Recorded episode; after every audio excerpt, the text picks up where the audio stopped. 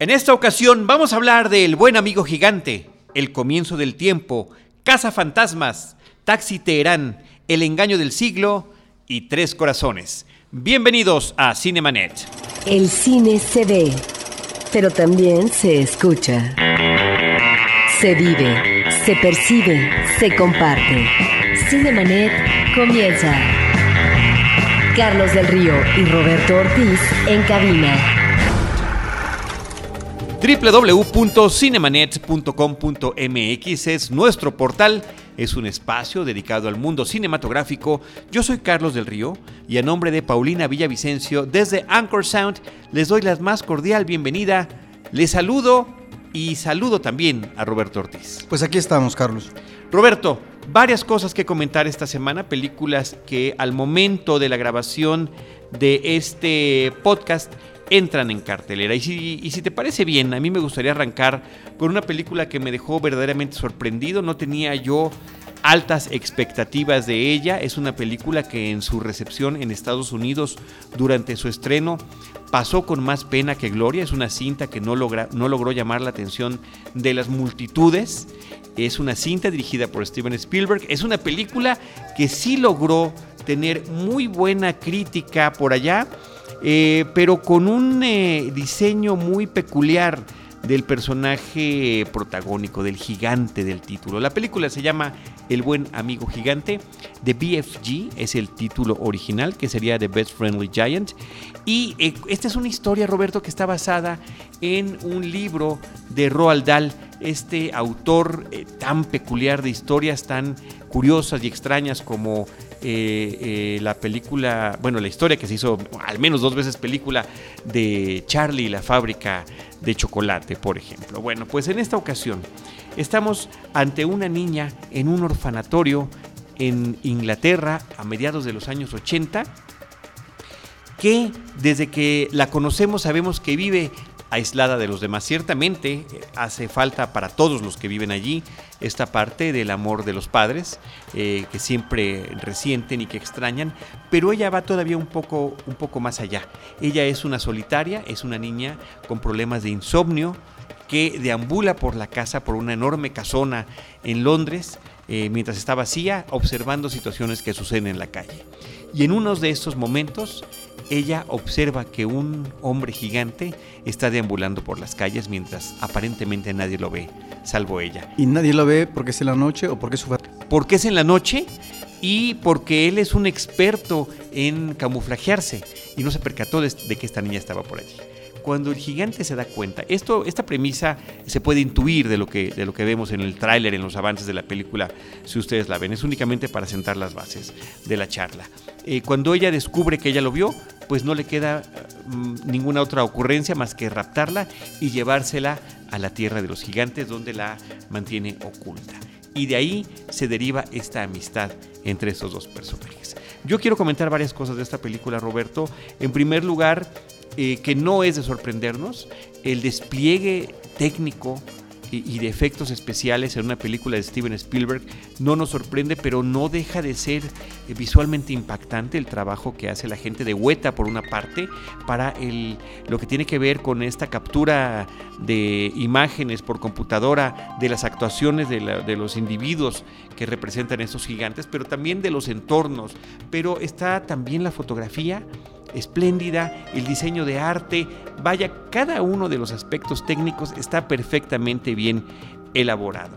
Pero más allá que eso, Roberto, está el asunto de lo entrañable, lo verdaderamente entrañable que resulta la relación entre estos dos personajes eh, tan dispares, entre esta niña de nombre Sophie, interpretada extraordinariamente bien por una eh, novicia en el cine. Es su primera película de Ruby Barnhill. Y por otro lado, el gigante está interpretado por Mark Rylance. Mark Rylance es el actor que trabajó con Spielberg en su última película, eh, que es El Puente de Espías. Él interpreta al espía ruso. Él ganó el Oscar como mejor actor de reparto, es el único Oscar que se llevó la película. Y que, eh, pues, eh, ya habíamos notado su capacidad histriónica en esa historia. Bueno, ahora lo vemos absolutamente claro en esta cinta de eh, de BFG, el buen amigo gigante. Las emociones que puede eh, transmitir no solamente a través de la voz, sino también de sus expresiones faciales, aunque el rostro sea completamente distinto. Es una situación extraordinaria. Por ahí también aparece Rebecca Hall en el, digamos que en el tercer acto de la película, una chica eh, con, una, con una trayectoria también interesante, ha participado en películas de Woody Allen como Vicky Cristina Barcelona.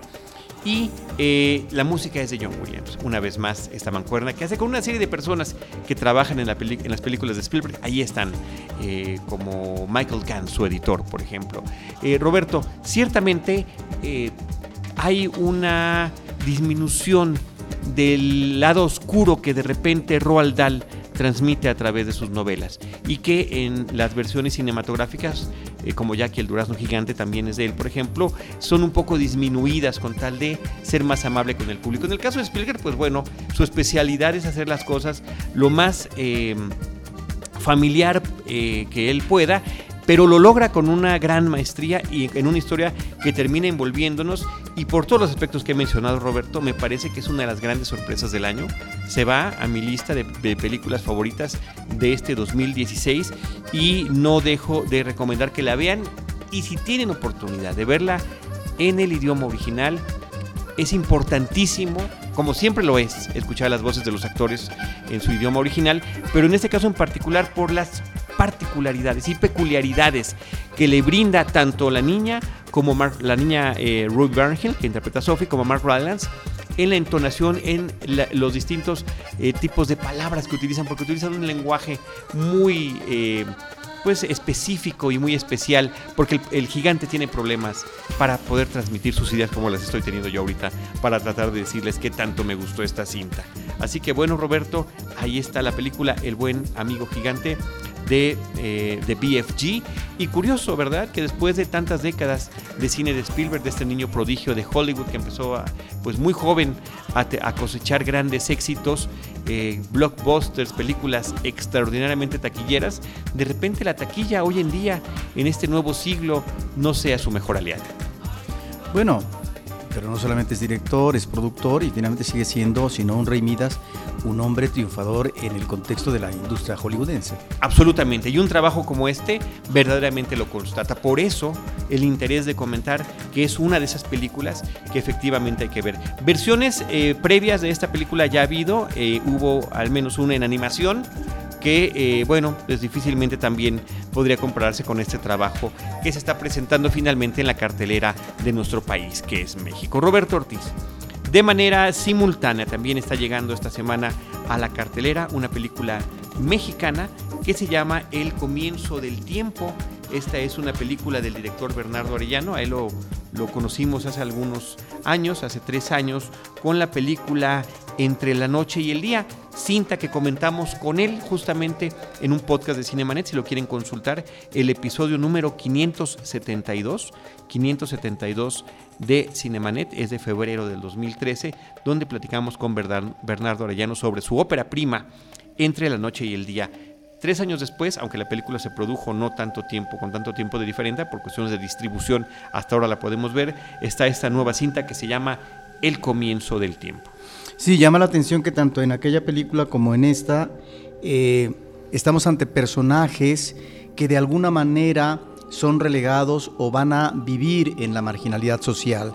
En el caso de Entre la noche y el día, el personaje principal es un autista que es corrido de la casa y que tiene que buscar eh, sus formas de asentamiento y, de vida particular, ¿no? Si se presenta o no eh, un elemento solidario o hacia qué paraje finalmente él eh, va a parar. Y aquí estamos ante una realidad, Carlos, que es la tercera edad y que son los dos personajes principales, son dos ancianos, es una pareja. Y desde la primera película creo que es claro para el director que es mostrar eh, la cotidianidad la cotidiana como rutina, pero que finalmente es vida al fin por parte de estos personajes, como es levantarse de la cama, bañarse, eh, regar eh, con agua las, las plantas, desayunar, cocinar, etc. Pero esa es la cotidianidad, es la inmediatez.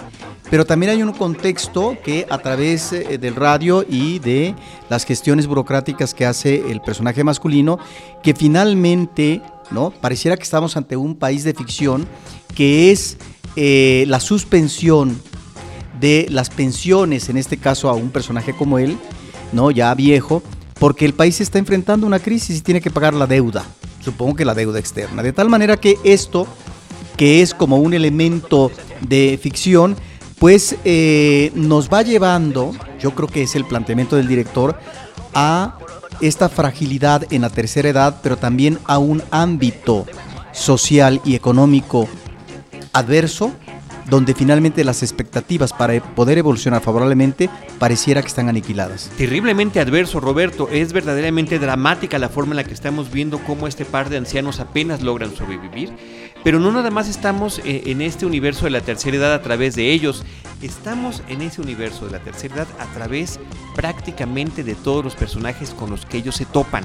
Sus amigos, el peluquero, el sastre, el hombre, el relojero del barrio eh, en algún momento de la película ingresa eh, brevemente la aparición del hijo, que también es una persona mayor, y del nieto, que sería realmente el único joven que vemos en esta película.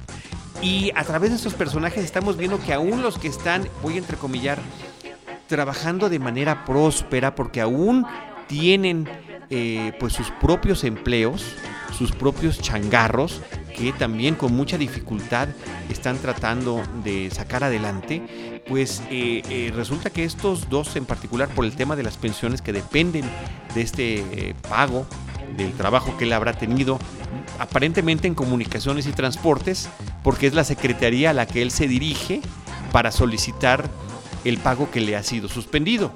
¿no? y donde es rechazado inclusive prácticamente corrido. Bueno, pues ellos son los que se encuentran en la peor de las situaciones. Entonces esta película, y, por otro lado uno de esos amigos es justamente un hombre que está involucrado con los movimientos sociales y que eh, apela a la marcha como una manifestación de inconformidad ante el gobierno.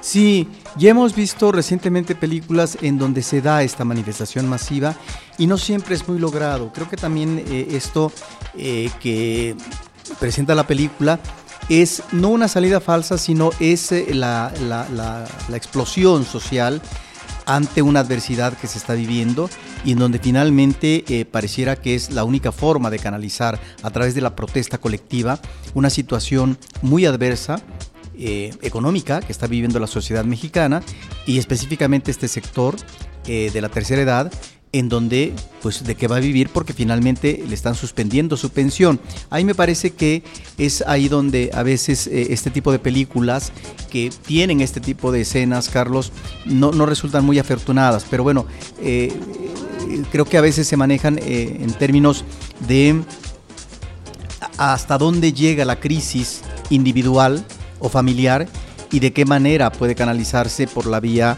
de la protesta social. Lo que sí es que eh, estamos ante una situación de desesperanza por parte de estos viejos, que lo mismo venden tamales, que hacen una venta de garage, que roban en el súper para poder sobrevivir, etcétera, para que finalmente tengan ese nivel mínimo de sobrevivencia. Y el elemento que a mí me parece interesante, Carlos, que sería como el eh, que cobija el director eh, de una manera muy particular. Yo diría que hay como un cobijo eh, muy humano, eh, muy cariñoso hacia estos personajes, que es la relación, el vínculo que tienen con amigos. Amigos, amigos que van de salida, como podría ser un peluquero, y otros que finalmente... Un peluquero poeta. Sí, y otros que finalmente son este vínculo de toda la vida, porque finalmente son sus referentes inmediatos, y es la amistad cotidiana. Sí, realmente Roberto me parece que eh, el par de, viejos, la pareja de ancianos, eh, logran un trabajo increíblemente conmovedor.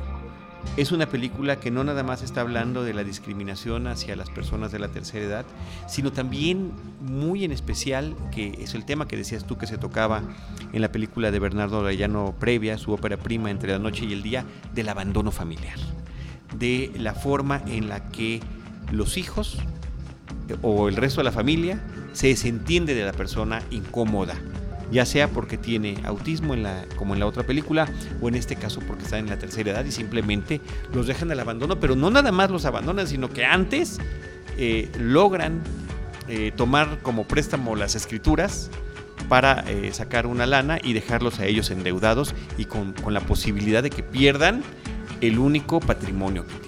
También es el desfase generacional, es el trastocamiento eh, de la posibilidad e imposibilidad de la unión familiar, de un mínimo espíritu solidario, cuando finalmente las nuevas generaciones, en principio el hijo, pero luego el nieto, no logran tener un sentido de identidad eh, o de identificación con estos personajes que finalmente podrían resultar hasta obsoleto para un obsoletos para un joven.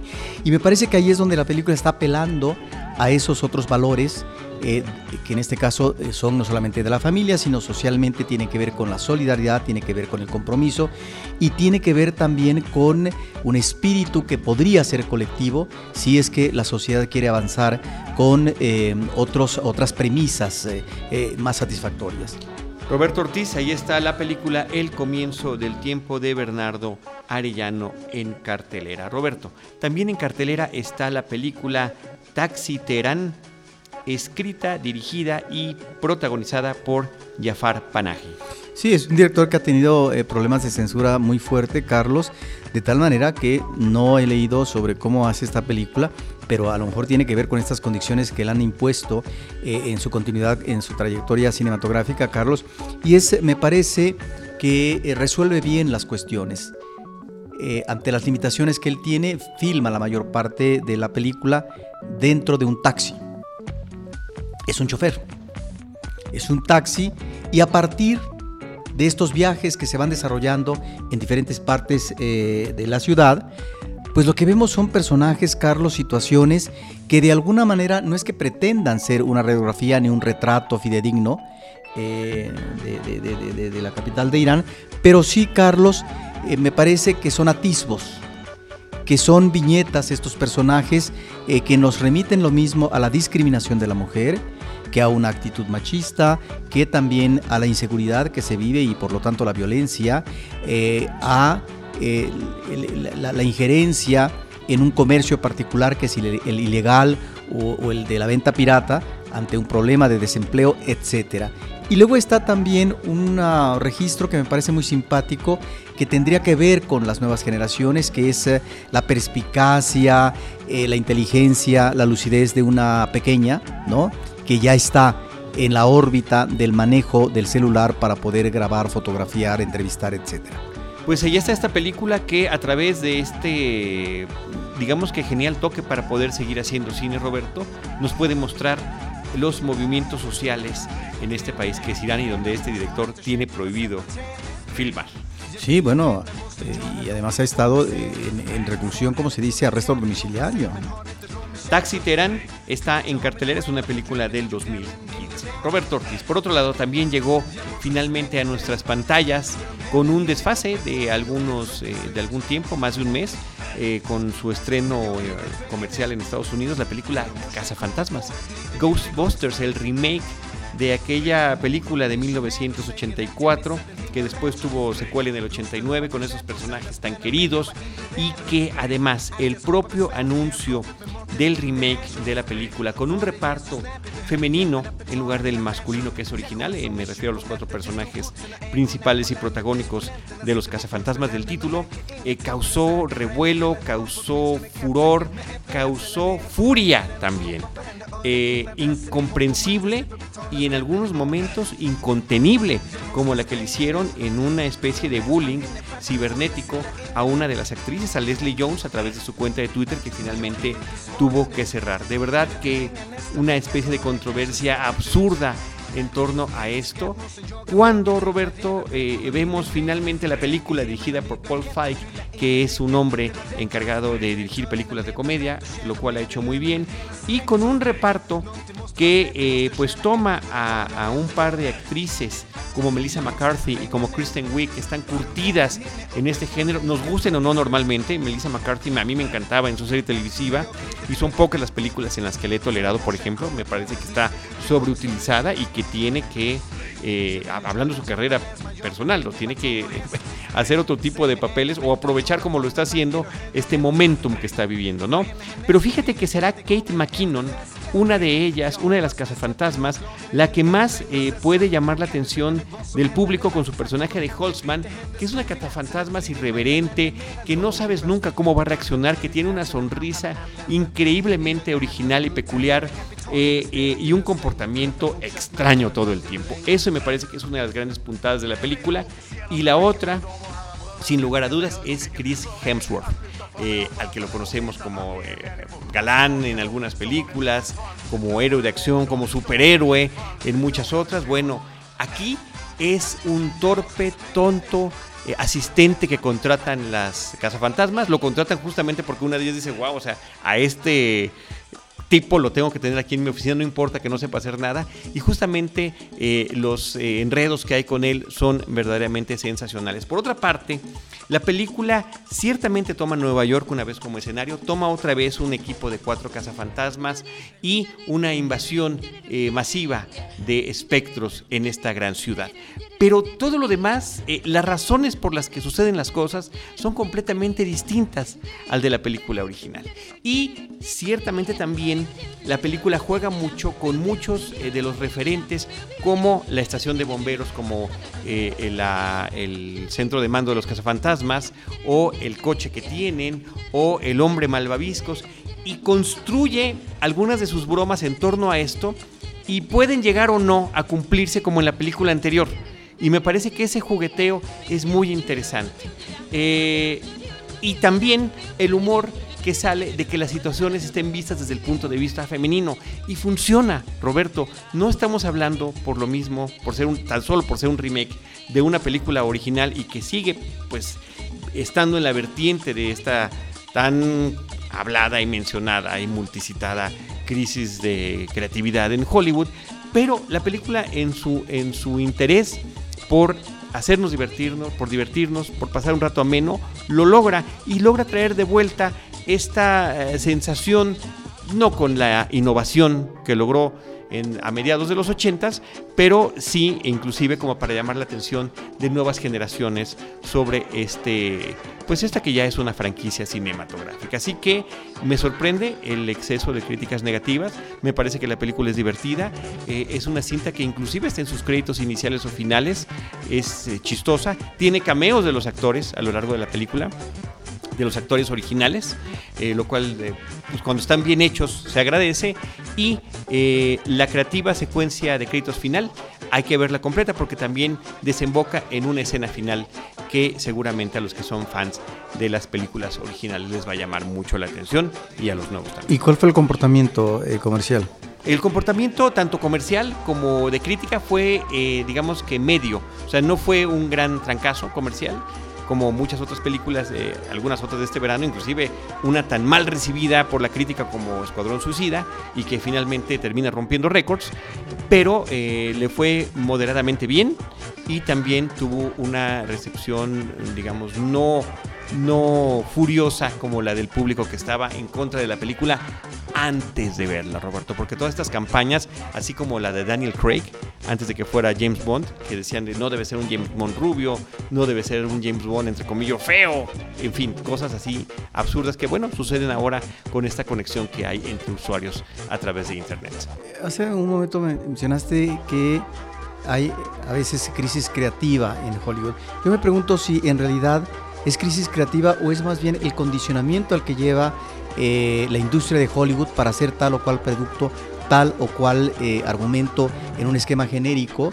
Y que finalmente es eso, no es que finalmente la crisis esté dada, porque finalmente los talentos están, están al servicio inclusive. Por eso a veces eh, algunas películas funcionan muy bien, otras funcionan mal, y que podrá estar el mejor creador y a veces la película no resulta realmente una película satisfactoria pero tiene que ver yo creo que con condicionamientos y reglas del juego de la industria. Absolutamente, te diré el caso de Duncan Jones, el director de la película de Warcraft, que finalmente, pues bueno, tiene que verse, entendemos que debe haberse sometido a una serie de presiones por parte de la distribuidora, de los productores de la película, porque esa cinta está armada para ser un eslabón de una nueva franquicia, ¿no? Eh, y así es como dan más hoy en día las películas. Y un dato interesante sobre esto, Roberto, tiene que ver como que uno de los grandes jefes de la Warner, por ejemplo, hoy en día, es el primero que llega a ese cargo sin haber trabajado en la producción cinematográfica, sino en los manejos de marca. Y cuando le va mal a una película no le está preocupando si es por la cuestión de eh, porque además se han hecho públicos este tipo de comentarios, no es por una razón de la calidad de la película, sino lo que le preocupa es cómo puede afectar al producto, a la marca, al nombre, ¿no? Como fue el caso de la recepción que tuvo Batman contra Superman. Así que eh, mira esto que sucedía eh, de alguna forma y que nos narraba en una película el, ejecutivo de Player, ¿te acuerdas Roberto esta película con Tim Robbins? y de Robert Altman. De Robert Altman, ni más ni menos, pues resulta que hoy en día está a la N potencia. Está, está, pero bueno, con este verano tan extraño que ha tenido también en, recepciones, tanto de crítica como de público, esperemos que sirva de guía y que sea un año eh, importante para marcar una diferencia en lo que está sucediendo. Pues ahí está, Roberto, Ghostbusters 2016. Yo encantado de la vida la vuelvo a ver. Roberto Ortiz, también tenemos en cartelera El engaño del siglo The Program, una película del 2015.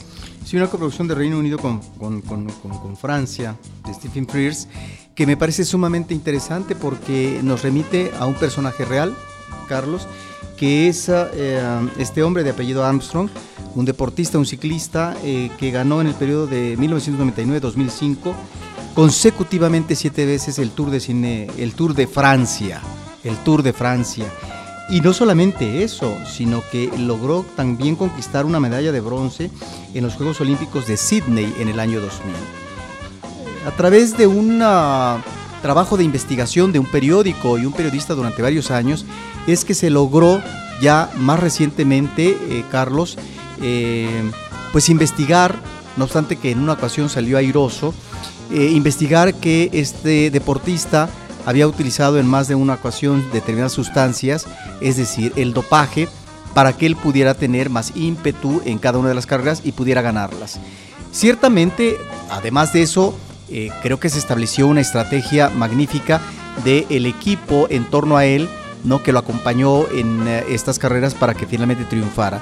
Creo que estamos ante un verdadero pillo, estamos ante un uh, ser perverso que eh, incursiona de manera exitosa se gana al público porque además él tiene un conflicto, una crisis de cáncer, cáncer en los testículos y también un tumor en el cerebro, sale airoso de eso, eh, logra crear una fundación precisamente para poder atender enfermos de cáncer y demás. Y él confesó en un programa televisivo que finalmente efectivamente había usado en cada uno de estos siete Tours de Francia eh, estas sustancias, se dopaba para poder efectivamente tener la energía, la fuerza, el espíritu eh, suficiente para poder llegar a la meta en primer lugar. Es realmente un caso muy atractivo, hay un documental muy interesante sobre esto, pero también me parece que si bien la película se remite básicamente a este proceso, no es una película que nos aborde a él como, como ser humano, en su relación con los hijos, con su esposa, etc.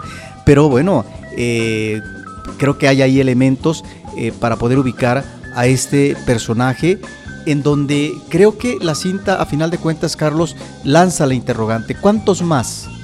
En campeonatos mundiales, en Olimpiadas, ahorita mismo se está viviendo una Olimpiada en Brasil, ¿no? Porque sabemos que de la Olimpiada, pues efectivamente no participan algunos jugadores rusos, pero perdón, y de otros países también los investigaron, porque eh, finalmente eh, ese es el problema, por eso se rompen tantas marcas y se logran estos triunfos. Y, lo curioso de esto es, perdón, siete veces consecutivas y solamente quedaba en sospecha y demás.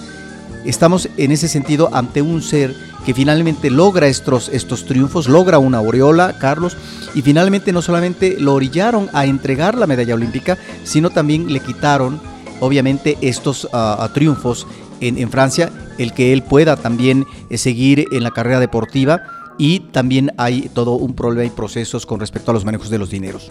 En esta película de ficción, Lance Armstrong es interpretado por el actor Ben Foster. Roberto Ortiz. Está muy bien. Ahí está El engaño del siglo de Program. Y finalmente, Roberto, la película Tres Corazones.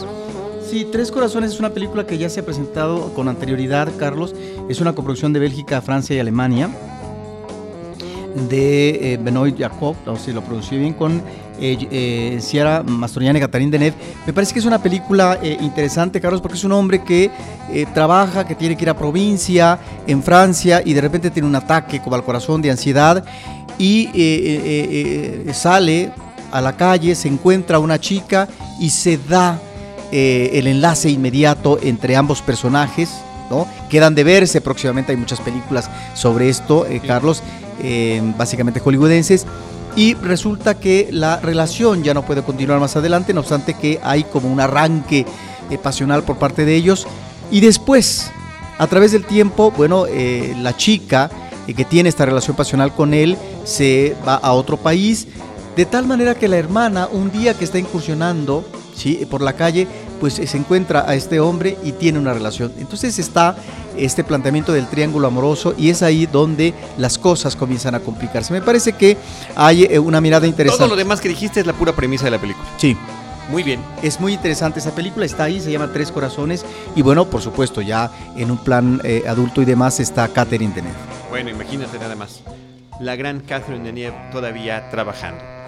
Y quiero recomendar al público, Carlos, eh, hemos hablado aquí de exposiciones que se vinculan al cine, que no se pierdan eh, la dedicada Antonio Reynoso en el centro de la imagen, porque eh, Antonio Reynoso fue un gran fotógrafo del cine mexicano, Carlos, sobre todo de los años 60, pero también fue un director de cine. Y como director de cine hizo El Despojo, con guion de Juan Rulfo, que es considerada la mejor adaptación para el cine de un guion de Juan Rulfo. De tal manera que él también participa como fotógrafo en películas como por ejemplo Fanduilis de Alejandro Jodorowsky, pero también en las películas del concurso de cine experimental de los años 60, donde él hace una de las dos narraciones de, Los Bien Amados, eh, la de Juan eh, José Gurrola, que fue Tajimara, es realmente un fotógrafo importantísimo, fotógrafo de cine, pero además de fotografía fija, Carlos, y creo que es la mejor oportunidad para poder tener este acercamiento a uno de los maestros de la fotografía en el cine mexicano, pero también como fotógrafo, eh, fotografía fija, que se llamó Antonio Reynoso. Pues ahí está esta recomendación de Roberto Ortiz en el centro de la imagen. Las películas que comentamos en este episodio, Tres Corazones, El Engaño del Siglo, Taxi Teherán, Casa Fantasmas, El Comienzo del Tiempo y El Buen Amigo Gigante. Antes de despedirnos les recordamos nuestras redes sociales, arroba Cinemanet en Twitter, facebook.com diagonal Cinemanet, Cinemanet 1 en Instagram y Cinemanet 1 en YouTube. También recordarles que todos los viernes en el canal 930 de Total Play, el canal se llama She, Sex, Health and Entertainment, eh, Roberto y yo tenemos el honor de conducir el programa Erotic Films sobre la sexualidad en el cine vista a través de diferentes eh, realizadores cinematográficos. Eh, inclusive platicamos con algunos de ellos en este espacio. Los viernes en tres horarios y también hay una repetición al mediodía a las 12 los domingos. Y por supuesto, en efecto, las recomendaciones de cine los viernes a las 8 de la mañana y el programa Popcorn los jueves a las 8.30. En cualquiera de estos espacios, todos los que hacemos Cinemanet, les estaremos esperando con cine, cine y más cine.